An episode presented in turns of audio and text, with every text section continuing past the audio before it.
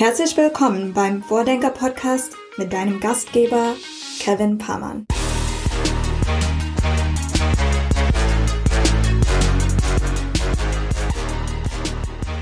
Wir möchten im heutigen Podcast über Entwicklungen, Trends und Innovationen im Bereich Handel sprechen und haben uns dafür jemanden eingeladen, der wie kaum ein zweiter für diesen Bereich steht. Er hat seit 2008 einen eigenen Blog zu diesem Thema. Er ist seit 2013 schon Podcaster, hat über 300 Interviews mit Geschäftsführerinnen und Geschäftsführern aus dem Handelsumfeld bereits geführt und vor allem er ist selber Unternehmer, hat mehr als ein Dutzend Firmen bereits gegründet und ist aktuell mit einer sehr, sehr vielversprechenden Unternehmung am Start.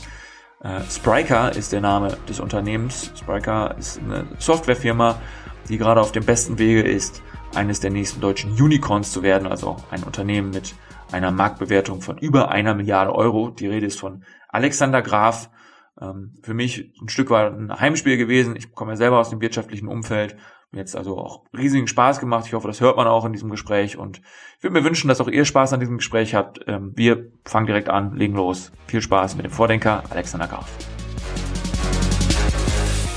Moin Alex. Moin moin. Du bist ein Experte für den Bereich Handel, im Wesentlichen für den Bereich äh, E-Commerce. Du bist selber Geschäftsführer und Gründer von Spryker, was so in den Medien als so The Next SAP bezeichnet wird. Wenn meine Recherche ordentlich war, dann seid ihr ungefähr mittlerweile bei 300 Mitarbeiterinnen und, Mitarbeitern und den Hörerinnen und Hörern mal so eine Idee zu geben, was Spryker für eine Firma ist. Ähm, glaube auch relativ transparent ist, dass ihr so auf Basis der letzten Finanzierungsrunden aktuell bei einer Firmenbewertung von nördlich der 500 Millionen steht. Du bist ähm, Podcast-Host von Kassenzone, ich das richtig sehe, schon seit 2013 äh, im Game, also sowas wie ein, wie ein Podcast-Veteran. Und seit 2008 ist dein Blog Kassenzone auch einer der ja, führenden Insider-Blogs für den Bereich E-Commerce.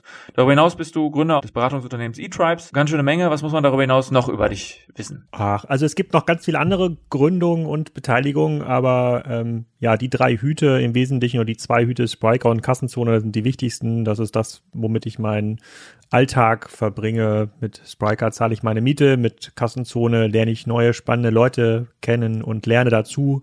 Und äh, ja, du hast auf jeden Fall gut recherchiert.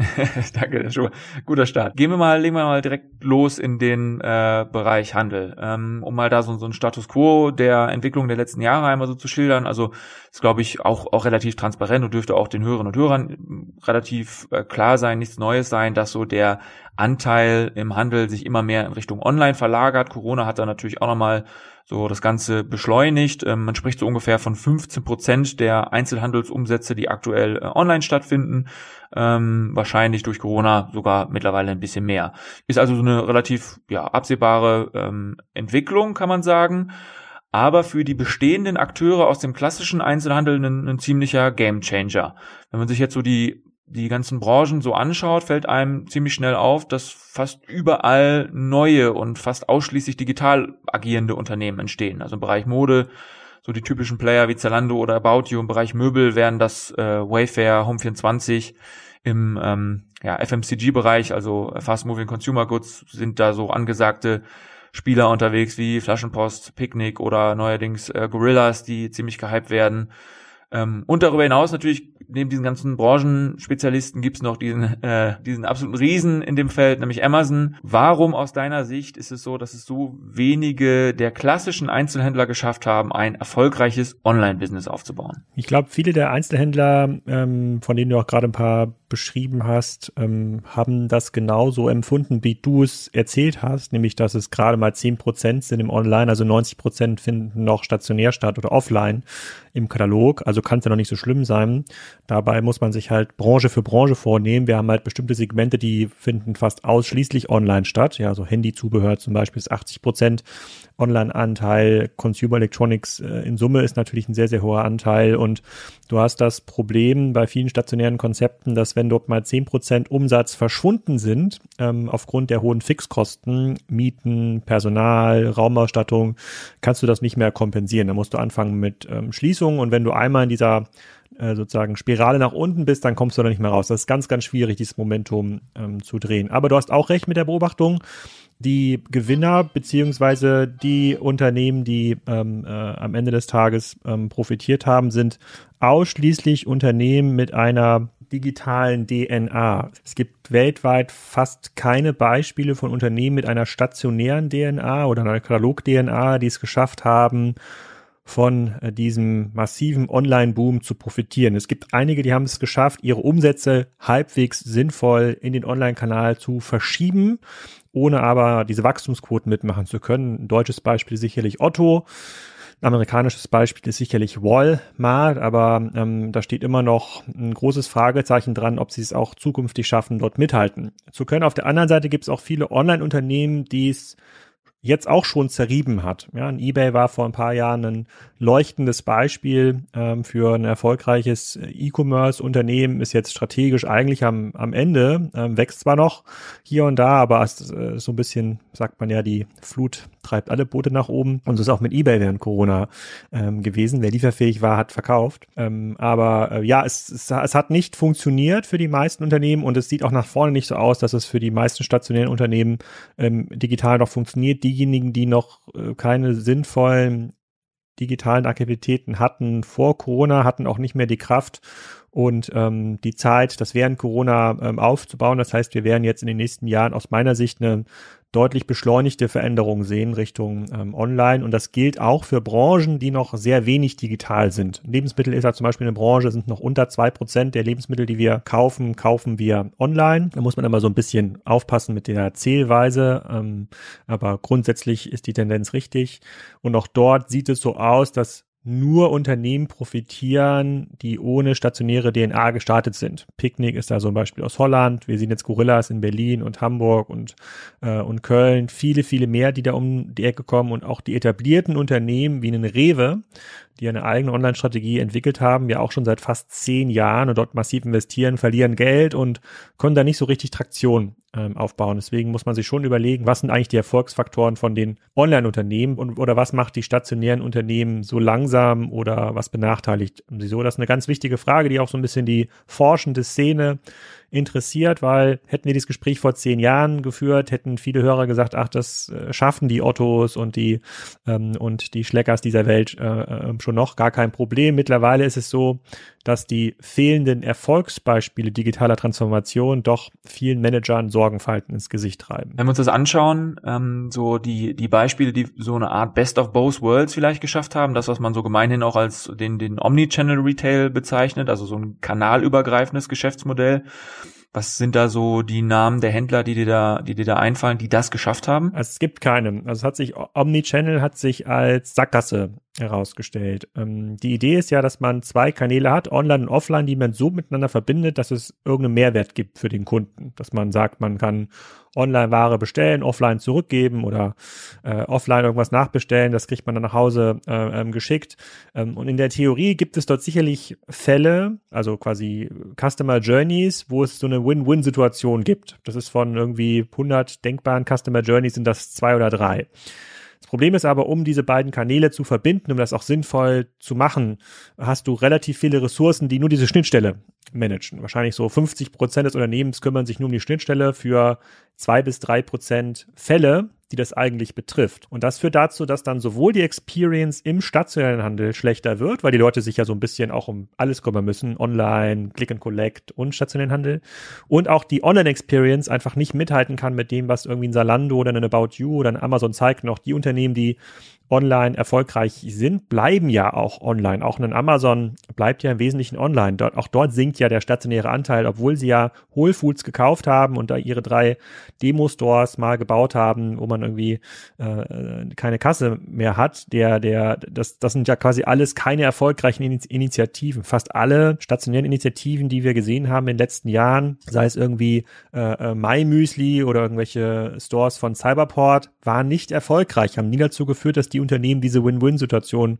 ähm, kreiert haben. Deswegen ist Omnichannel kann durchaus eine hybride Form eines Geschäftsmodells sein, was man über zwei, drei Jahre mal mitmachen muss, um dann ähm, in ein reines Online-Modell zu kommen. Ähm, das ist ein Weg, den aus meiner Sicht gerade Mediamarkt Saturn, also die äh, MSH-Gruppe macht. Das ist auch ein Weg, den Douglas gerade macht, aber ein Modell, wo alle Kanäle irgendwie sinnvoll miteinander verknüpft sind, insbesondere Handelsmodelle, habe ich so noch nicht gesehen. Du hast ähm, vertikal ausgerichtete Modelle, die quasi nicht Ware dritter Marken handeln. Da kann das mal funktionieren, wenn man seine stationäre Fläche als Marketingfläche betrachtet. Ähm, und das kann auch mal funktionieren bei Nischen, wie zum Beispiel Karls Erdbeerhof. Da macht es total Sinn, dass du irgendwie ein, ein Offline-Erlebnis hast, was du dann online verlängerst und deine Marmelade dann immer wieder nachbestellst. Aber das hat mit dem klassischen Omni-Channel-Ansatz aus dem stationären Handel nichts zu tun. Deswegen muss man ganz klar sagen, äh, ich würde mal, mal diese ein bis zwei Fälle von 100.000, die es irgendwo gibt, mal ausblenden. Das sind so ein bisschen die so super random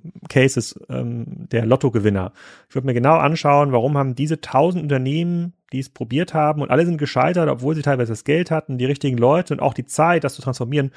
Warum haben die es nicht geschafft?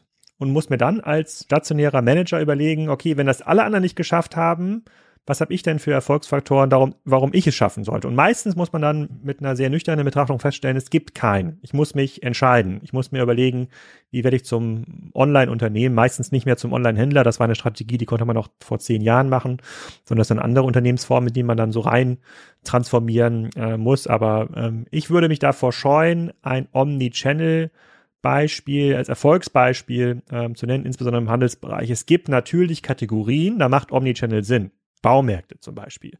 Es macht total Sinn, dass man sich komplexe Warenkörbe in Ruhe vom Rechner zusammenstellt, ja, wenn man irgendein Bauprojekt hat und das dann irgendwie abholt und an der Laderampe bei Hornbach sich die Paletten auf den Hänger lädt. Das macht natürlich super viel Sinn, weil dort macht, das ist total schwierig zu verschicken, teilweise zu lang, zu schwer, kostenintensiv aber das hat mit dem Omni-Channel-Handel, dem Traum der kleinen Innenstadtfiliale nichts zu tun. Also wenn wir uns das aber anschauen, so, so ein paar dieser ehemaligen oder ursprünglichen Online-Pure-Player, aller About You, Zalando, Home24 und Co., die gehen ja auch trotzdem schon den, den umgekehrten Weg und eröffnen auch Filialen im stationären Handel. Wenn ich dich richtig verstehe, sind das eher äh, Marketingmaßnahmen? Das stimmt ja nicht.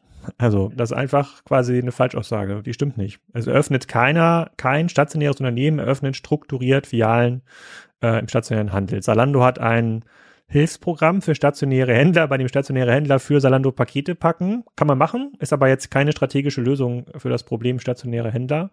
About You hat mit Edited ein paar ähm, Stores mal ausprobiert, um zu lernen, wie baut man eigentlich Marken ähm, auf. Ähm, Amazon hat irgendwie fünf Demo-Stores, äh, sozusagen, die irrelevant sind in der Gesamtbetrachtung. Der Whole Foods Umsatz sinkt. Ähm, und ähm, oft ist es so, dass wenn stationäre Händler tatsächlich mal Filialen eröffnen, ist es meistens eine Verzweiflungstat, weil sie es nicht schaffen, gegen den Amazon oder gegen den Salando oder gegen den ASOS sinnvoll weiter Umsatzanteile online zu ähm, bekommen. Und dann sagen ja, okay, dann probieren wir es doch noch irgendwie in der Nähe vom Bahnhof äh, ähm, aus. Aber die Aussage, dass Online-Händler zunehmend in Innenstadt dringen, ist falsch. Nehmen wir uns mal so eine Case-Study raus. Hier in der Region relativ bemerkenswerter Deal gewesen. Ähm, der äh, traditionsreiche oder das traditionsreiche Familienunternehmen Dr. Oetker hat irgendwie vor einem halben Jahr ähm, den B2C-Getränkelieferanten Flaschenpost übernommen, kolportierte Summe eine Milliarde Euro ähm, erklär unseren Hörerinnen und Hörern doch mal, warum das, ja, muss man vielleicht auch dazu sagen, bei so einem Jahresumsatz von, so sagt man, ungefähr 200 Millionen auf Flaschenpostseite und noch einer negativen EBIT-Marge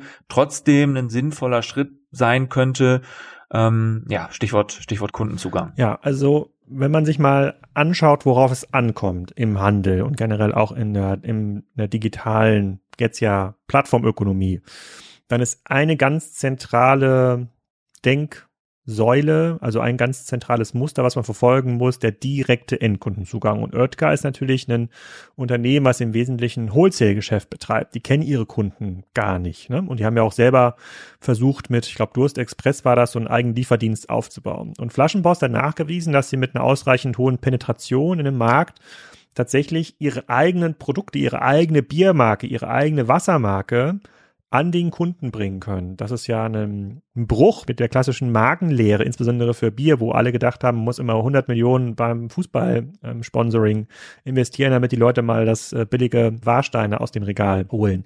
Und das hat äh, Flaschenpost zum einen nachgewiesen und sie haben auch nachgewiesen, dass man ohne Legacy äh, tatsächlich sehr stark und sehr schnell wachsen kann. Also jede Woche im Zweifel eine Filiale ähm, aufmachen kann. Plus, Oetker hat auch gelernt, die Kunden akzeptieren mittlerweile auch die Nachhauselieferung. Und ich habe ja auch mit äh, Flaschenpost einen Podcast gemacht und und obwohl ja Getränke ja aussieht wie ein Commodity-Produkt, ähm, steckt da auch ausreichend Marge drin. Das kriegt man mit einer großen äh, Skalierung schon abgedeckt und Flaschenpost hat ja noch nicht mal das Niveau erreicht, wo sie dann in der Lage waren, Werbung zu verkaufen, also Reichweite in der eigenen App zu verkaufen. Das kommt ja alles noch oben drauf.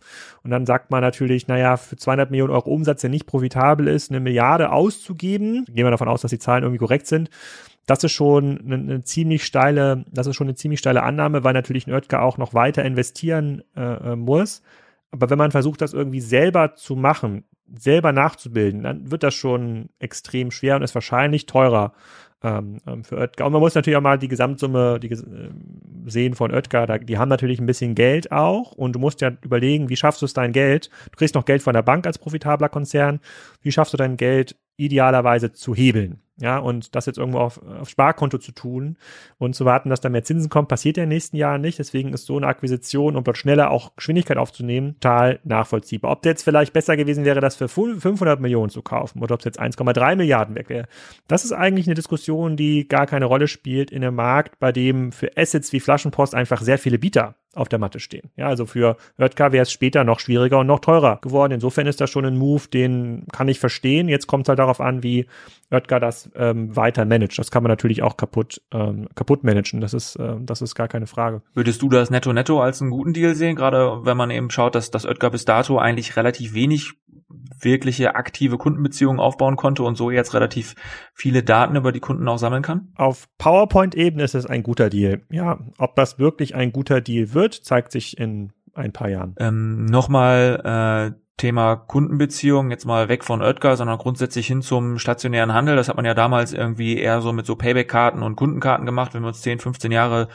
äh, zurückbesinnen, dann hatten wir alle die Portemonnaies voll mit irgendwelchen Kundenkarten und das hatte ja eigentlich so wie ich es äh, heute verstehe, vor allem den Grund, dass man eben äh, Kundendaten sammeln wollte seitens des stationären Handels. Wie, wie macht man das als ein Player im stationären Handel heute? Also die Unternehmen, die ein erfolgreiches Kundenbindungsprogramm hatten, wie einen Bräuninger oder ein Douglas mit der Douglas-Karte, die haben sich deutlich einfacher getan, diese Kunden auch online wiederzufinden und zu verlängern. Also diese, äh, diese Idee der Kundenkarte ist, glaube ich, immer noch korrekt und es macht total Sinn, dass ein Unternehmen weiß, wer kauft er eigentlich ein, was kauft er ein, wie oft kauft er ein, äh, äh, kommt er irgendwie wieder, wie ist sein Kundenverhalten, um, um das dann online zu verlängern. Ich glaube, das ist immer noch ein Erfolgsgeheimnis ähm, vieler digitaler Initiativen von stationären ähm, ähm, Händlern. Die Frage ist, was ist der Hebel? Also früher war der Hebel ja immer irgendwelche Rabatte oder exklusive Angebote. Das reicht wahrscheinlich für die meisten Kunden ähm, auch noch aus, obwohl sich die Kundenkarte dann ins Digitale verlagert. Das ist dann irgendeine Barcode, den man dann irgendwie abscannt. Da muss keiner mehr sein dickes Portemonnaie äh, ähm, haben. Und ich glaube, es ist auch noch ein Vorteil vom stationären Handel, dass er weiß, sozusagen, welcher Kunde an welcher Adresse was tut. Da könnte man dann auch sehr regionale, dezentrale Konzepte etablieren, wenn man dann ein CRM hätte. Die meisten haben ja keins. Und dann muss man nicht einmal die Woche die Standard-E-Mail an alle, an alle schreiben. Ähm, aber äh, doch, also die, die die Kundenkarte hatten, muss man ganz klar sagen, ähm, die haben mehr Erfolg. Dazu gehört ja zum Beispiel auch DM. Also wenn du schon so eine Steilvorlage Richtung äh, DM lieferst, dann nehme ich die mal, nehme ich die mal an. Äh, du hast ja äh, schon zwei Podcasts mit dem CEO von DM gemacht, dem, dem Christoph Werner.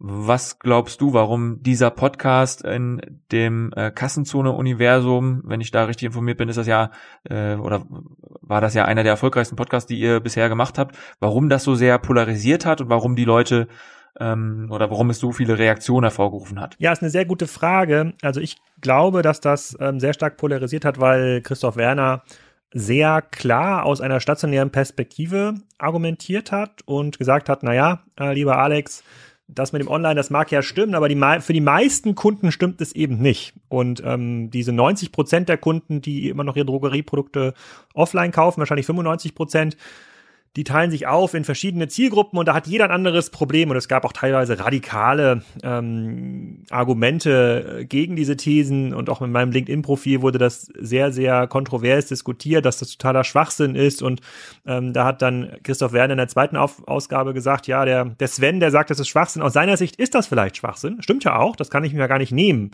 diese, ähm, diese Meinung, aber da gibt's halt nochmal 100 andere Kunden, die sagen das eben nicht, die brauchen ein anderes Setup und da, er hat natürlich das Problem als Familienunternehmer, er hat ja diese Legacy. Er hat auch einen extrem großen Erfolg. Wenn man sehr, sehr progressiv denkt, dann müsste er jetzt ja anfangen, wirklich vieles in Frage zu stellen. Und das ist natürlich beim Unternehmen, was mehrere Milliarden Euro Umsatz macht, sehr erfolgreich wächst das ist gar nicht so einfach kulturell und dann, dann muss man sich selber schon sehr, sehr verbiegen. Ähm, er glaub, ich glaube, er hat jetzt die Zeit mit digitalen Diensten, Lieferdiensten profitable Sortimente auch zuliefern zu können. Vielleicht kann es nicht so radikal machen wie einen wie ein Gorillas, verliert vielleicht auch einige äh, Kunden, aber die meisten bleiben schon da. Und ich, ich, ich fand das ein sehr, sehr interessanter Podcast, weil diesen gleichen Podcast hätte er mal vor 20 Jahren auch mit dem Karstadt-Chef machen können. Der hat es aber nicht erfolgreich transformiert. Da kommen wir vielleicht noch gleich zu sprechen, warum das so ist.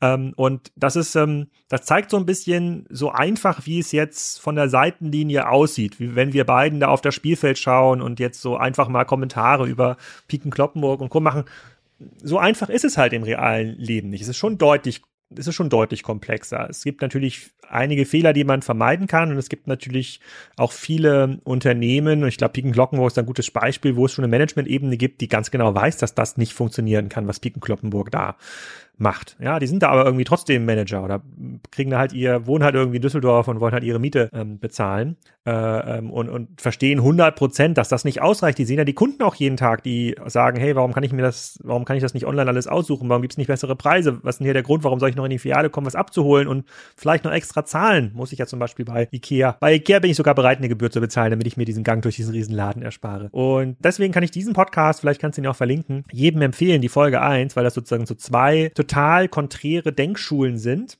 Und jetzt ist nicht einer schlauer als der andere. Und das eine ist auch ein richtig, das andere ist falsch, sondern man muss sich da so ein bisschen rein, reinversetzen. Und ähm, ganz ehrlich, ich würde die Managementposition von einem großen Händler gar nicht, nicht geschenkt haben wollen. Ich möchte, ich würde nicht CEO sein wollen von einem Piken Kloppenburg oder von einem Karstadt oder auch von einem erfolgreichen Unternehmen wie DM nicht, weil das ist viel schwieriger, diesen Wandel zu managen, als eine sehr eindimensionale Online-Strategie, wie jetzt zum Beispiel Gorillas. Ja, die haben jetzt 300 Millionen, da ist ganz, ganz klar, was damit gemacht wird, welche Fahrräder gekauft werden, welche Städte aufgemacht äh, werden. Da gibt's diese, diese, diese Transformation, die nimmt dir eigentlich 70 Prozent deiner Energie. Ja, Gespräche, Geld, Zeit. Und äh, du weißt vielleicht auch als super schlauer CEO, dass das natürlich Energie ist, die dir fehlt, um das in neue digitale Konzepte zu stecken. Aber du hast keine Wahl. Deswegen würde ich mich da ungern sehen in so einer, in so einer Rolle. Ja, kann ich nachvollziehen. Aber man hatte bei dem Christoph Werner ja schon auch das Gefühl, dass das ein äh, progressiver Typ ist, der ja auch viel drüber nachdenkt, wie er diesen Wandel äh, hinbekommen kann, der jetzt nicht irgendwie blind ins offene Messer rennt, sondern ich glaube, wie du sagst, es ist einfach eine Mammutaufgabe, äh, da zu, zu transformieren. Ähm, apropos Transformation, du hast ja gerade auch schon in die Richtung so eine Steilvorlage gegeben und von DM ist es vielleicht auch gar nicht mehr ganz so weit bis zu Schlecker. Da waren wahrscheinlich irgendwie eher so äh, Protagonisten am Werk, die eben vielleicht nicht so progressiv waren, so fortschrittsgerichtet, wie es ein Christoph Werner auf Seiten von DM ist. Ähm, was ist bei diesen, wie soll man sagen, bei diesen ehemaligen Riesen aller Schlecker, äh, auch Quelle ist ja so, so etwas, was irgendwie gefühlt vor 20 Jahren noch in äh, jeder zweiten Straße irgendwo präsent war und heute vollkommen ähm, verschwunden ist. Und wenn man jetzt so die Medienlandschaft durchforstet, äh, wir nehmen hier jetzt gerade Anfang Mai auf, es ist jetzt gerade in den ähm, Medien äh, zu lesen, dass es äh, ein nächstes Hilfspaket geben könnte für Galeria äh, Karstadt Kaufhof ähm, da droht ja schon das nächste Szenario irgendwie, äh, wo wir vielleicht in zehn Jahren hier sitzen könnten und rückblickend schauen könnten, naja, die gibt's vielleicht nicht mehr oder so, ne?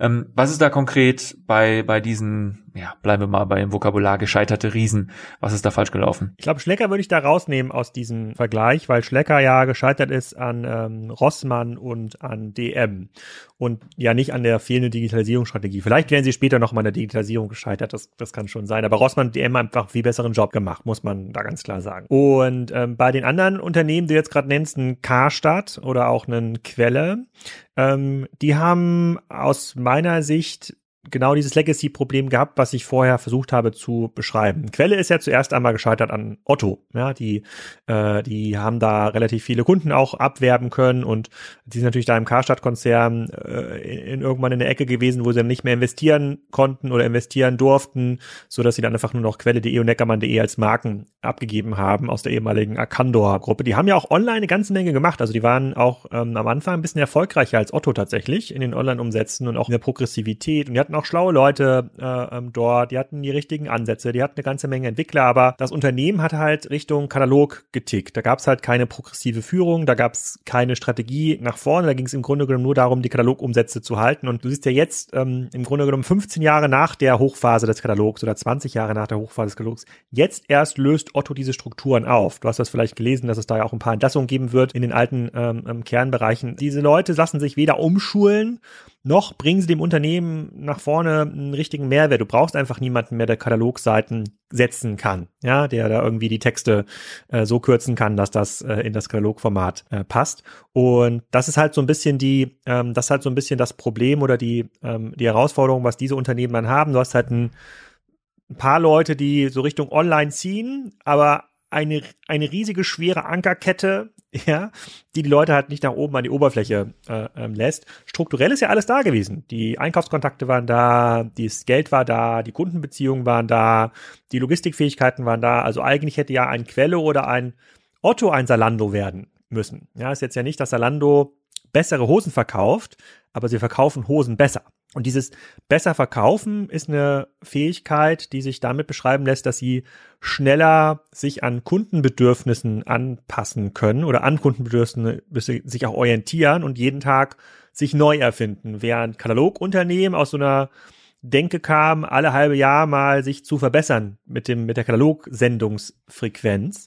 Ähm, aber es ist nicht so, dass Salando mehr Geld hatte, schlauere Leute hatte, bessere Ware hatte, bessere Einkaufsbeziehungen. Das ist gar nicht der Fall. Und das ist ja so ein bisschen die Krux in der Digitalisierung, dass eigentlich Unternehmen, die alles haben, nicht in der Lage sind, diese neuen Geschäftsmodelle zu äh, äh sozusagen zu erobern. Und mittlerweile verdienen die, sieht man ja bei Salando, sieht man bei Amazon auch sehr viel Geld, sehr viel mehr Geld als die alten Geschäftsmodelle jemals verdient haben. Und dieses Muster, der, ähm, der Digitalisierungsverhinderer, ähm, also welch, was sind das für Faktoren, die das im Unternehmen verhindern, die sind immer gleich. Ja, du hast vielleicht noch ein erfolgreiches Kerngeschäftsmodell, was du verteidigen musst. Du kannst nicht voll radikal digital gehen. Du hast Zielkonflikte zwischen dem alten Modell versus den neuen Kanälen. Dann fehlt dir vielleicht die Umsetzungsgeschwindigkeit. Also wer würde heute schon gerne bei einem alten Handelsunternehmen arbeiten? Also wenn wenn wenn es jemand richtig raus hat im Thema digital, sei es irgendwie E-Commerce Management, Online Marketing, sozusagen Smart Logistics, wer würde denn dann bei Piken Kloppenburg gerne arbeiten? Wenn du genau weißt, dass von 100 Ideen, die du hast, sowieso keine umgesetzt wird, äh, weil du erstmal ähm, den Strukturen dort erklären musst, was Ideen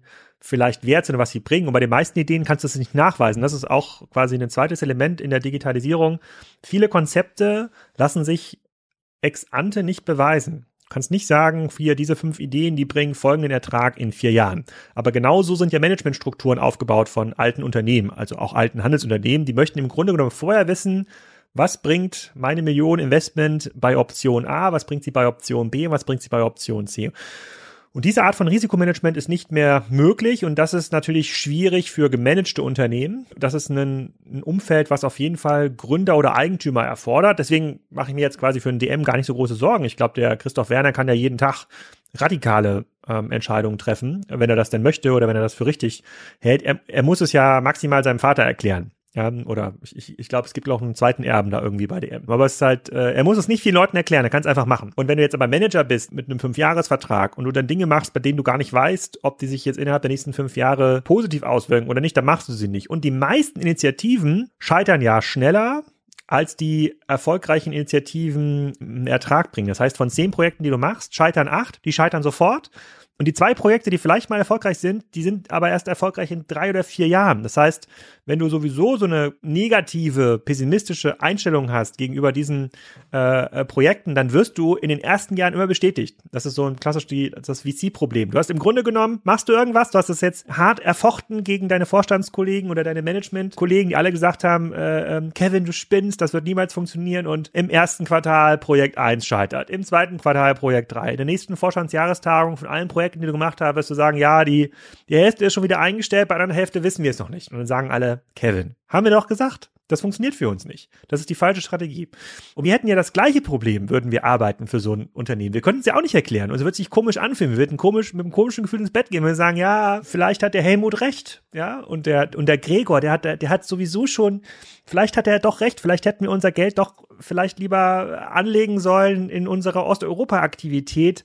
Und, und außerdem, mir kündigt jetzt hier noch der Geschäftsführer von meiner, von meinem digitalen Business, wo ich eigentlich die größten Hoffnungen drin hätte. Ich weiß gar nicht, heißt, hat er, wahrscheinlich hat der Helmut recht. Ja, so ist halt äh, sozusagen, das ist das tägliche Geschäft von Transformation. Das ist scheiße.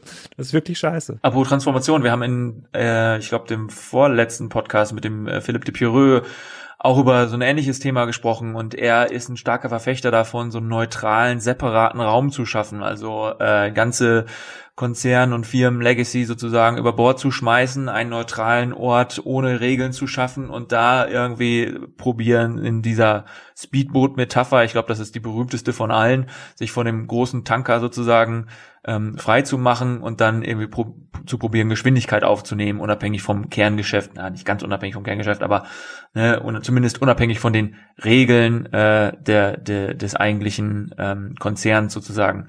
Äh, war das gerade auch so von dir so eine Art Plädoyer für dieses, für diesen Gedanken? Ja, ich glaube, man, man muss alles machen, leider. Also es gibt nicht so die eine Strategie, die für alles funktioniert. Es gibt äh, natürlich bei den Unternehmen, die schon angegriffen sind, musst du natürlich im Kern sofort anfangen. Da, da reicht's jetzt, du kannst jetzt nicht noch drei Jahre Kataloggeschäft machen, wenn es jetzt schon nicht mehr äh, funktioniert. Bei Dingen, die vielleicht ein bisschen weiter weg sind vom Kerngeschäft, ja, die muss man auslagern. Die müssen eigenen Raum, eigenes Budget, eigene Führung, eigene Mitarbeiter äh, bekommen, damit die eben nicht gebremst werden von den anderen. Aber diese Schnellboot-Tanker-Debatte, die war halt richtig, solange der Tanker noch funktioniert hat. Aber jetzt sehen wir ganz viele angeschossene Tanker, die schon so ein bisschen sinken. Und äh, ja, was willst du machen? Da musst du jetzt anfangen, die zu flicken oder so ein bisschen gucken, dass die irgendwie wieder schwimmen. Da musst du radikale Entscheidungen treffen. Ich glaube, das Radikalste, was man momentan so sehen und beobachten kann im deutschen Markt, ist Douglas, die ja wirklich innerhalb von zwei Jahren da ihr Marktplatzgeschäft aufgebaut haben und jetzt anfangen, auch Filialen zu schließen. Müssen sie auch, aus meiner Sicht noch zu wenig, aber kann ich schon verstehen, dass die jetzt äh, da jetzt auch nicht irgendwie allen Mitarbeitern vom Kopf stoßen können und sagen, ihr, bringt, ihr jetzt nicht mehr. Ähm, und da, bei Douglas kann man sehen, wie quasi der Tanker, der schon mit einem halben Arsch im Wasser hing, sozusagen doch nochmal mit einem Luftkissen aufgepumpt wird und da werden jetzt Schnellboote darunter geschmissen. Ähm, und ich glaube, das ist eine gute Strategie und auch die ist nicht einfach. Wenn du jetzt mit Vanessa Stützle und Tina Müller dich mal unterhältst, da wird es genug Gegenwind geben, die es irgendwie alle scheiße finden und die sagen, es ist alles falsch und ähm, guck mal, Flaconi ist doch viel, die machen das schlauer und wir wollen auch nicht Amazon werden und ach, das ist, ähm, ich bekomme hin und wieder mal Anfragen von Studenten, so was jetzt irgendwie ein guter Job wäre oder wo man irgendwie anfangen müsste und ich, ich sage halt fast immer, wenn sie sich quasi dieses Transformationsgezeter sparen können in ihren ersten Rollen, ja, weil das ist kein, das ist quasi keine Lernkurve, die sie irgendwie voranbringt, sondern wirklich in Unternehmen arbeiten können, wo sie Dinge umsetzen können, Dinge neu machen, lernen können, neue Zielgruppen erarbeiten. Das muss nicht zwingend digital sein, das kann auch was ganz anderes sein, äh, was auch stationär noch gut funktioniert. Dann sollen sie lieber das machen, aber sie sollten nicht jetzt sich in dieses ähm, Minenfeld Transformation begeben, da wird, wird keiner glücklich. Ähm, ich fand Douglas ein super Beispiel. Du hast ja auch die Tina Müller bei dir im, im Podcast gehabt, so von, von ein paar Wochen werde ich auch nochmal in die Show Notes mit aufnehmen, weil ich auch finde, dass das auf jeden Fall ein gutes Beispiel dafür ist, wie man sozusagen radikal und auch mit viel Mut neu denken kann und ähm, ja, äh, sicherlich ein ganz gutes Beispiel. Ähm, wir waren gerade schon beim beim Thema irgendwie äh, Galeria Karstadt Kaufhof und waren da auch schon so ein bisschen nah dran am Thema Innenstädte, weil die natürlich auch so ein bisschen äh, ja geprägt sind von von diesem Handelsmodell. Ähm, ihr sitzt ja mit Spriker auch in der Hamburger Innenstadt in der Spitaler Straße, das ist so irgendwie äh, neben der Mönckebergstraße, glaube ich, ne, eine der meistfrequentierten Innenstadtstraßen so in Hamburg und du, du, du sagst ja auch immer, dass du da einen expliziten Blick drauf hast und das sehr stark so beobachtest, wie sich die Innenstädte, die typisch deutschen Einkaufsstraßen so wandeln. Was sind da so deine Beobachtungen? Also es, es gibt immer so ein bisschen die These, wenn 20 Prozent der Läden irgendwie so eine braune Pappe vorne drin haben und dicht machen, dann fällt der Rest auch zusammen wie ein Kartenhaus. Und bis vor zwei Jahren hat man gedacht, dass das nicht gilt für diese äh, Megalagen, also Spitaler Straße in Hamburg, Möckebergstraße, Berlin, München. Aber es scheint trotzdem so ähm, zu sein, dass ähm, ja jetzt der weg, die wegbrechenden Umsätze dazu führen, dass man auch in diesen Städten nicht mehr profitabel agieren kann. Und man sieht das aus unserer Bürolage ziemlich gut. Wir gucken aus dem fünften Stock in die Spitaler Straße und du siehst jetzt im Grunde genommen, dass alles quasi ab dem Erdgeschoss nicht mehr an Händler vermietet wird. Deswegen sitzen wir auch in der Spitaler Straße. Also ich glaube, der Vermieter wollte eigentlich letzten zehn Jahre, dass ähm, Esprit nach oben zieht, ja, oder sich verlängert. Die sind jetzt mittlerweile auch rausgegangen aus dieser Lage. Und so können jetzt auch Büros in die ähm, Einkaufslagen kommen. Für uns ist es natürlich super attraktiv. Wir sind quasi am Hauptbahnhof, wir haben Essensmöglichkeiten, die Leute sind total happy äh, äh, ähm, dort, lässt sich super arbeiten, ähm, aber die Frequenz in der Straße nimmt natürlich ganz klar ähm, ab. Und ähm, ich glaube, das Gebäude, in dem wir sind, das zeigt das ja auch. Also das ist wirklich die beste Lage, die es gibt, aber vor der Esprit drinne, das ist ähm, die Parallelstraße zur Möckebergstraße, eigentlich noch attraktiver als die Möckebergstraße und da ist eine Gästerampe drin. so, einen, so, eine, so, eine, so, ein Laden, der irgendwie so ähm, günstige Markenklamotten ähm, verkauft, die eigentlich keiner mehr kaufen möchte. Äh, ja, und das halt in so einer Lage ist, glaube ich, ein Untermieter von Esprit, aber das zeigt eigentlich schon alles ähm, über diese Innenstadtlagen auf. Die, ähm, die Frequenz sinkt, die, der Kauffaktor sinkt noch stärker. Ja, die, sozusagen der, der Aufsichtsrat von Intersport hat mir mal gesagt, dass der Tütenfaktor. Du siehst immer weniger Leute ne, mit Tüten in der Innenstadt und das stimmt auch. Ne, die gehen da nicht mehr hin und dann gibt's auch wenig Grund dahin zu gehen in eine in den Standard H&M, wo du selber hinfahren musst, du machst selber Pick und Pack, Beratung gibt's da eigentlich nicht. Anprobieren ist zu Hause auch viel bequemer, wenn du dir ein Riesenpaket, Riesenpaket Klamotten schicken äh, lässt statt in der engen Umkleide. Ähm, ich habe ja so eine so ein Side-Projekt, das heißt ja Tassenzone.com, da sammle ich immer die schlechten Sprüche des Einzelhandels und eine Tasse hat auch den Spruch, nur drei Teile pro Kabine. Das ist ja total kundenunfreundlich. Also hier, bitte nehmen Sie nicht zu viel, kaufen Sie nix. Ja, Sie, ich, ich glaube, Sie klauen, ist ja der unterliegende Spruch quasi bei bitte nur drei Teile pro Kabine oder Beratung bitte da hinten an der Rolltreppe. Äh, und ähm, das zeigt so ein bisschen das Problem der, äh, der Innenstadt. Ich glaube aber nicht, dass die Innenstadt ein Problem hat. Ich glaube nur der Handel ein Problem. Ich glaube, die Innenstadt sind super Wohnlagen oder Bürolagen. Da äh, lässt sich dann quasi, lassen sich auch irgendwie Restaurants und Cafés, wenn es halt coole Innenstädte sind wie in Hamburg, das lässt sich da deutlich deutlich besser etablieren als so ein Standard-Handyladen. Ähm, klar ist die Miete dann geringer. Klar ist das ein anderes Nutzungskonzept. Klar brauchen Wohnräume andere Flächenschnitte. Klar brauchen auch Büros andere Schnitte, aber mit den meisten geht es halt. Es geht jetzt nicht mit einem dunklen Karstadt, das kannst du einfach sprengen, das Gebäude, das braucht keiner mehr. Ähm, aber mit den meisten ähm, Gebäuden ähm, geht das und ich halte auch nichts von der These, dass die Innenstädte jetzt zu sozialen Brennpunkten verkommen. Das ist ja das, was der Insolvenzverwalter von äh, sozusagen, äh, nicht von Karstadt, aber der, der gerade im Manager-Magazin interviewt wurde, der hat gesagt, ich lese das mal vor, wenn Städte nicht mehr attraktiv sind, weil sie weniger Einkaufsmöglichkeiten bieten, dann setzt ein Dominoeffekt ein. Weniger Handel bedeutet weniger Frequenz für Restaurants. Menschen fahren nicht 40 Kilometer, um eine Pizza zu essen, sondern wollen im Stadtkern eine Kombination aus Restaurants, Kultur und Einkaufen. Bei geringer Attraktivität fallen die Mieten und Tätowierstudios und ein Euro-Läden ziehen in Immobilien ein. Damit schießen wiederum, schließen Restaurants, weil sie nicht mehr das Publikum finden, das sie gerne hätten. Die Innenstadt droht zum sozialen Brennpunkt zu werden. Das ist halt totaler Bullshit. Ja, dann wäre ja quasi überall, wo kein Handel ist, sozialer Brennpunkt. Äh, das ist natürlich totales Wahnsinnsargument, ähm, insbesondere für die Innenstadt. Und da haben, glaube ich, die meisten Innenstädte eine riesige Chance. Die werden halt umgenutzt. Das ist ein Problem für die Vermieter, die natürlich mit der hohen Handelsmiete gerechnet haben, aber das ist jetzt ja kein soziales Problem. und ähm, ist ein Vermieter, ist ein Problem für den Handel, aber der Handel hat die letzten 20 Jahre die Chance gehabt, sich zu digitalisieren, hat sie in vielen Fällen immer noch. Wenn er sie nicht ergreift, dann wird er halt ersetzt. Ich habe jetzt auch so in, in den letzten Tagen so in Vorbereitung auf, auf dieses Gespräch auch so ein bisschen die Medienlandschaft beobachtet und irgendwie so das allgemeine Narrativ in Bezug auf den Handel ist irgendwie, ähm, der Handel verändert sich. Also es klingt irgendwie alles so nach Neustart, Post-Corona und so, als wäre jetzt irgendwie ganz, ganz neue Spielregeln und so. Ähm, ihr seid ja mit, mit E-Tribes auch beratend tätig, du hast da einen, einen sehr globalen Blick drauf. Was wären aus deiner Sicht denn so deine konkreten Ratschläge an eine, an ein Handelskonzept in einer Post-Corona Zeit. Sich am Kunden orientieren. Das ist ja das einzige Erfolgsmodell, ähm, was bisher funktioniert hat und was sich immer beweist. Also man darf nicht äh, sagen hier, dass die drei Kunden, die jetzt hier gerade gekündigt haben, äh, die zählen nicht. Ich, ich schaue auf andere anderen Kunden. Man muss halt sich sehr schnell anpassen, schneller anpassen als der Markt und immer an das, was der Kunde möchte. Und dann funktioniert es auch. Das ist ja auch das, was der Handel immer sagt, Handel ist Wandel. Nur ist der Wandel halt massiv beschleunigt. Das so ein bisschen auf, der Wandel ist auch on Steroids, ja, sozusagen, als hätte er die ganze Zeit Koks genommen.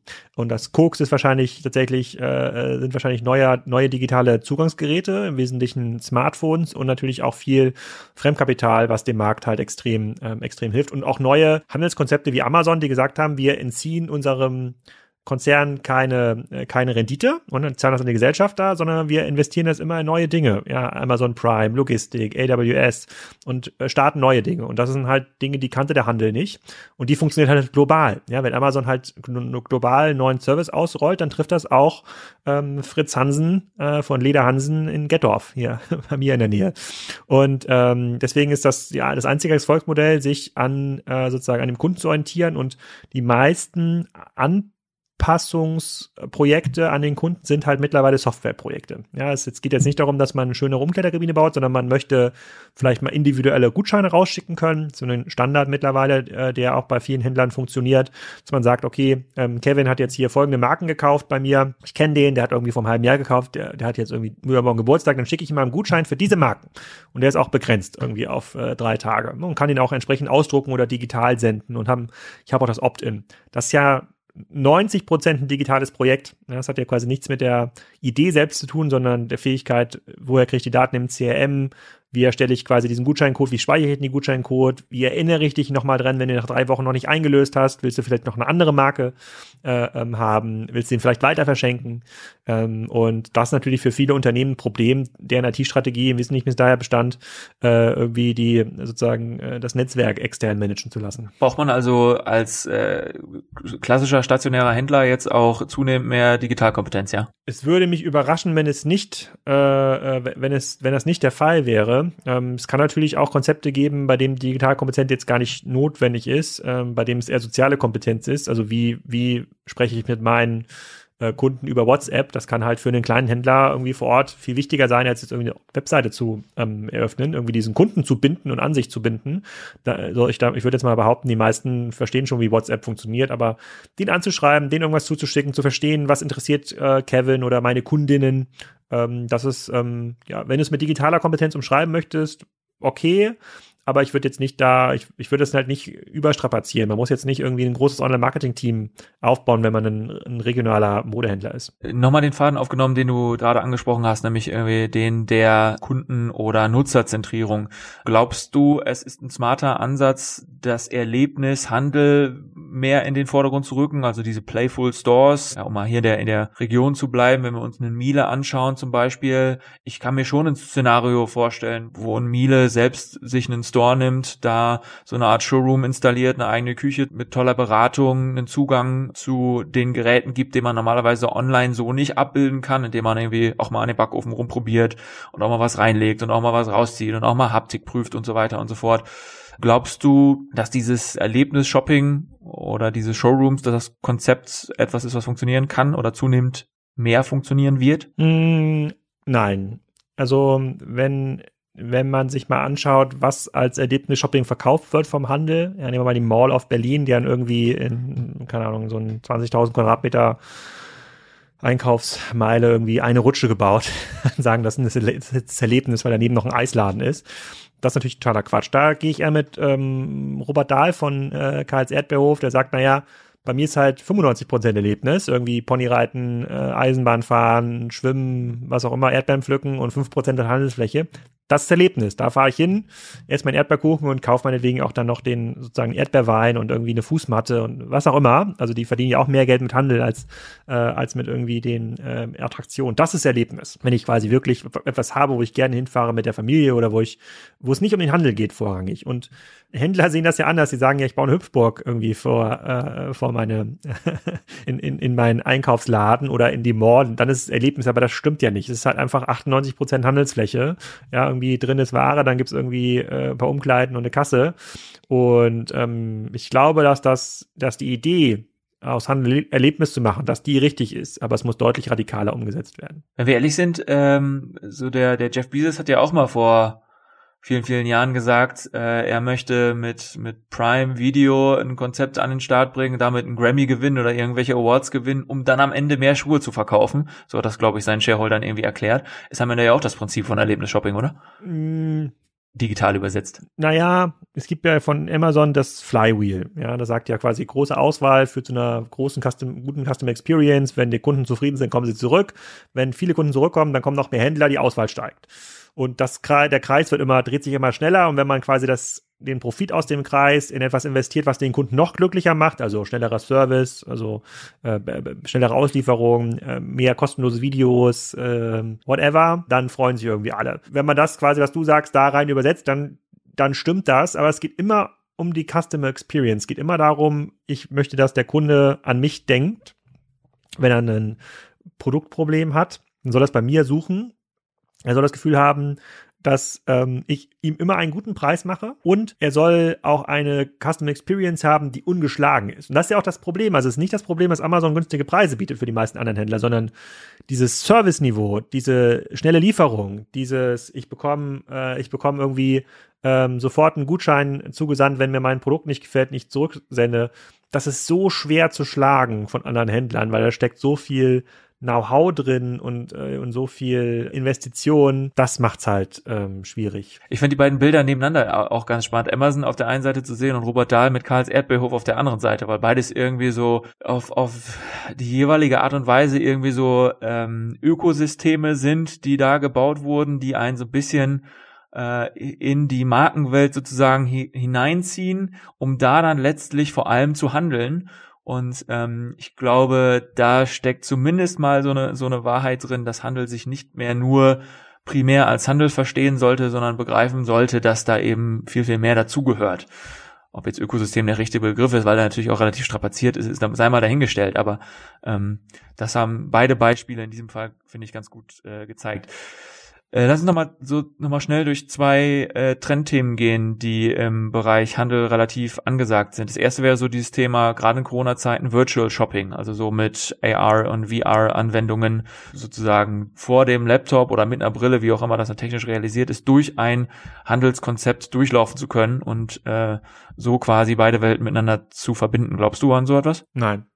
Also ich glaube, wenn Corona ähm, eins gezeigt hat, dann ist es doch, dass Virtual Reality nicht in der breiten Basis funktioniert. Ich meine, das war ja, das waren jetzt die letzten 18 Monate, das, das wäre quasi das Durchbruchsfenster gewesen für Virtual Reality. Leute waren zu Hause, konnten keine Vor-Ort-Events teilnehmen, ähm, hätten ja dann die Brille aufsetzen können für Handelserlebnisse oder für gemeinsame Events. Und das hat ja wirklich null funktioniert. Ich meine, du kannst immer noch, du kriegst immer noch die ähm, Oculus Quest 1 und 2 bei eBay Kleinanzeigen hinterhergeworfen.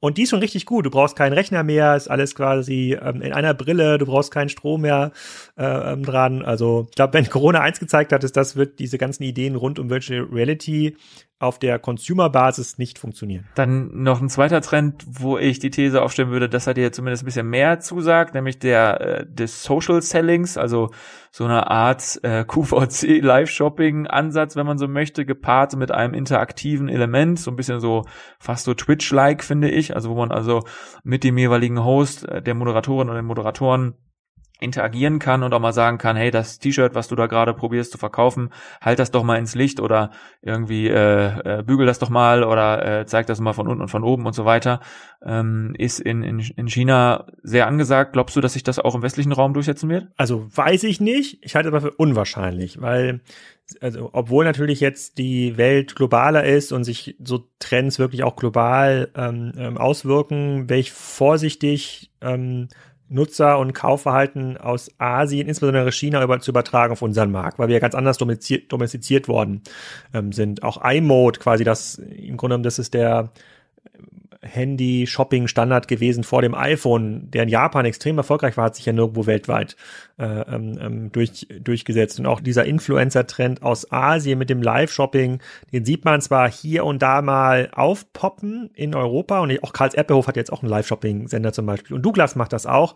Aber es ist ja kein Erfolgskonzept auf der, auf der breiten Basis und die Frage ist ähm, sozusagen, was kommt denn danach? Ne? Also sozusagen, was treibt die Nutzer da rein? Also du, hast ganz andere Lebens- und Kaufsituationen in Asien, du hast eben nicht diese Einkaufsstraßen, du hast halt jetzt auch nicht sozusagen so irgendwie fancy Online, ähm, Online-Shops, ein ganz anderes Service-Niveau, äh, äh, ein anderes Kommunikationsverhalten, ähm, auch der jüngeren Generation, ähm, ein, ein anderes auch als in, als in Europa der Fall ist.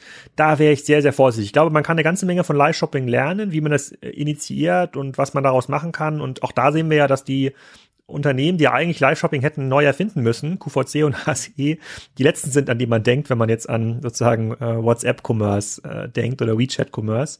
Aber ähm, ich glaube, wir sehen das in ja, speziellen Nischen und auch für spezielle Segmente kann mir zum Beispiel sehr gut vorstellen, dass das funktioniert für eine etwas jüngere Zielgruppe, weibliche Zielgruppe in ganz bestimmten Produkt ähm, ähm, Segmenten. Andernfalls kann ich mich nicht erklären, warum eine Marke wie Shine aus Asien gerade so erfolgreich ist als Modemarke weltweit und schon höher bewertet ist als Sarah. Aber ähm, nee, also eins zu eins kann man kann man fast fast nichts übertragen. Nee, leider nicht. Ähm, die letzte Frage, die ich hier noch auf meinem Gesprächsleitfaden habe, ist die folgende. Die Frage kommt nicht von mir, sondern von unserem vorherigen Gast, dem Benedikt Herrlis. Der stellt die Frage relativ komplex und nicht im Handelsumfeld. Ähm, aber da hast du sicherlich auch eine äh, ne, ne gescheite Antwort drauf parat. Was sind aus deiner Sicht die drei wichtigsten Lehren, die Deutschland aus der Pandemie ziehen sollte? Ich glaube, Corona war ja ein extrem gutes Beispiel für so einen sozusagen schwarzer Schwan, Events haben sich ja vor Corona alle gefragt, so wann platzt die Blase, ja, sozusagen. Und jetzt ist quasi an dem Finanzmarkt die Blase nicht geplatzt, aber grundsätzlich war das quasi die, die nächste große Krise nach der Finanzkrise und so ein schwarzer Schwan-Event wird eher häufiger sein äh, nach vorne, weil die Welt einfach globaler äh, ist. Das heißt, man muss immer darauf vorbereitet sein, dass sowas wieder passiert. Das heißt, diese Fähigkeit von erfolgreichen digitalen Unternehmen, sich noch schneller anzupassen, wird noch wichtiger. So. Man wird noch mehr gezwungen werden, sich schneller anzupassen, sich jeden Tag zu hinterfragen. Das heißt, ein, ein radikales Unternehmer gehen oder eine sehr, sehr ähm, grundsätzliche ähm, Ausrichtung ähm, hin zu First Principle Thinking hilft total. Und es gibt einfach Dinge, die können wir nicht verhindern. Wir können nicht allen helfen. Es gibt, man kann, es kann total gut sein, dass morgen die E-Commerce-Szene massiv angegriffen ist. Wegen was auch immer, keine Ahnung. Gibt keinen Strom mehr oder das Internet äh, ist dann irgendwie, irgendwie kaputt. Ähm, das heißt, diese Denkrichtung direkter Kundenzugang auf verschiedenen Kanälen die ist auch nicht falsch. So, das sind so ein bisschen ein paar Learnings, die ich unternehmerischer Sicht mitgenommen habe. Ähm, gesellschaftlich und privat sind vielleicht noch ein paar andere, aber es, es hat, glaube ich, nochmal deutlich bestätigt, dass sich schneller anpassen immer darauf erpicht sein, dass etwas Unvorbereitetes ähm, oder Unverhofftes passieren kann. Das hat es für mich nochmal bestätigt. Scheint ja mittlerweile auch überall angekommen zu sein, dass es mittlerweile fast unrealistisch ist, mehr Vorhersagen als über die nächsten fünf Jahre oder so zu, zu tätigen. Sprechen da ja immer von dieser VUCA-Welt, die so stark im Wandel ist und so weiter und so fort. Und ich, ich beobachte das auch, dass äh, Agilität als Modewort war nie präsenter als jetzt, aber äh, Buzzword hin oder her, da steckt halt einfach auch viel drin, Wandlungsfähigkeit und äh, grundsätzlich unternehmerisches Denken, auch neu denken äh, zu können, auch, auch Grenzen abzubauen und, und einfach mal äh, radikalen Turnaround im Zweifel mal machen zu müssen. Das sind alles so Dinge und Szenarien, die werden uns in unserer, in unserem Leben wahrscheinlich noch häufiger begegnen. Dementsprechend ähm, hat, war Corona da so eine ganz gute Case Study ähm, und äh, zeigt, wie wichtig das ist. Jetzt äh, hast du eine Möglichkeit, der folgenden Gästin, so viel kann ich verraten, ähm, eine Frage zu stellen, die dich beschäftigt. Wie lautet diese Frage? Ja, also liebe Gästin, angenommen in drei Jahren ist es soweit und ähm, das Konzept der Lebensmittellieferung ist deutschlandweit ausgerollt. Du kannst innerhalb von zehn Minuten überall bestellen bei Gorillas oder Flink, also klassische Verbrauchsgüter aus dem Lebensmittelhandel oder innerhalb von einem Tag äh, kriegst du eine Lieferung vom Picknick, immer zum Discountpreis, immer beste, äh, beste Qualität, verschiedene Ablager, Lagermöglichkeiten vor der Haustür, in deinem Kühlschrank, in deiner Paketbox. Warum würdest du in drei Jahren noch in den stationären Handel gehen, um deine Lebensmittel zu kaufen? Alex, vielen Dank für, für deine Zeit. Ähm, ich würde mich an dieser Stelle verabschieden. Hast du noch irgendwelche letzten Worte, die du an unsere Hörerinnen und Hörer richten möchtest? Ja, da kann ich nur die einzige Empfehlung aussprechen, äh, die sich im, äh, im E-Commerce oder in der digitalen Welt bewährt hat. Viel Glück.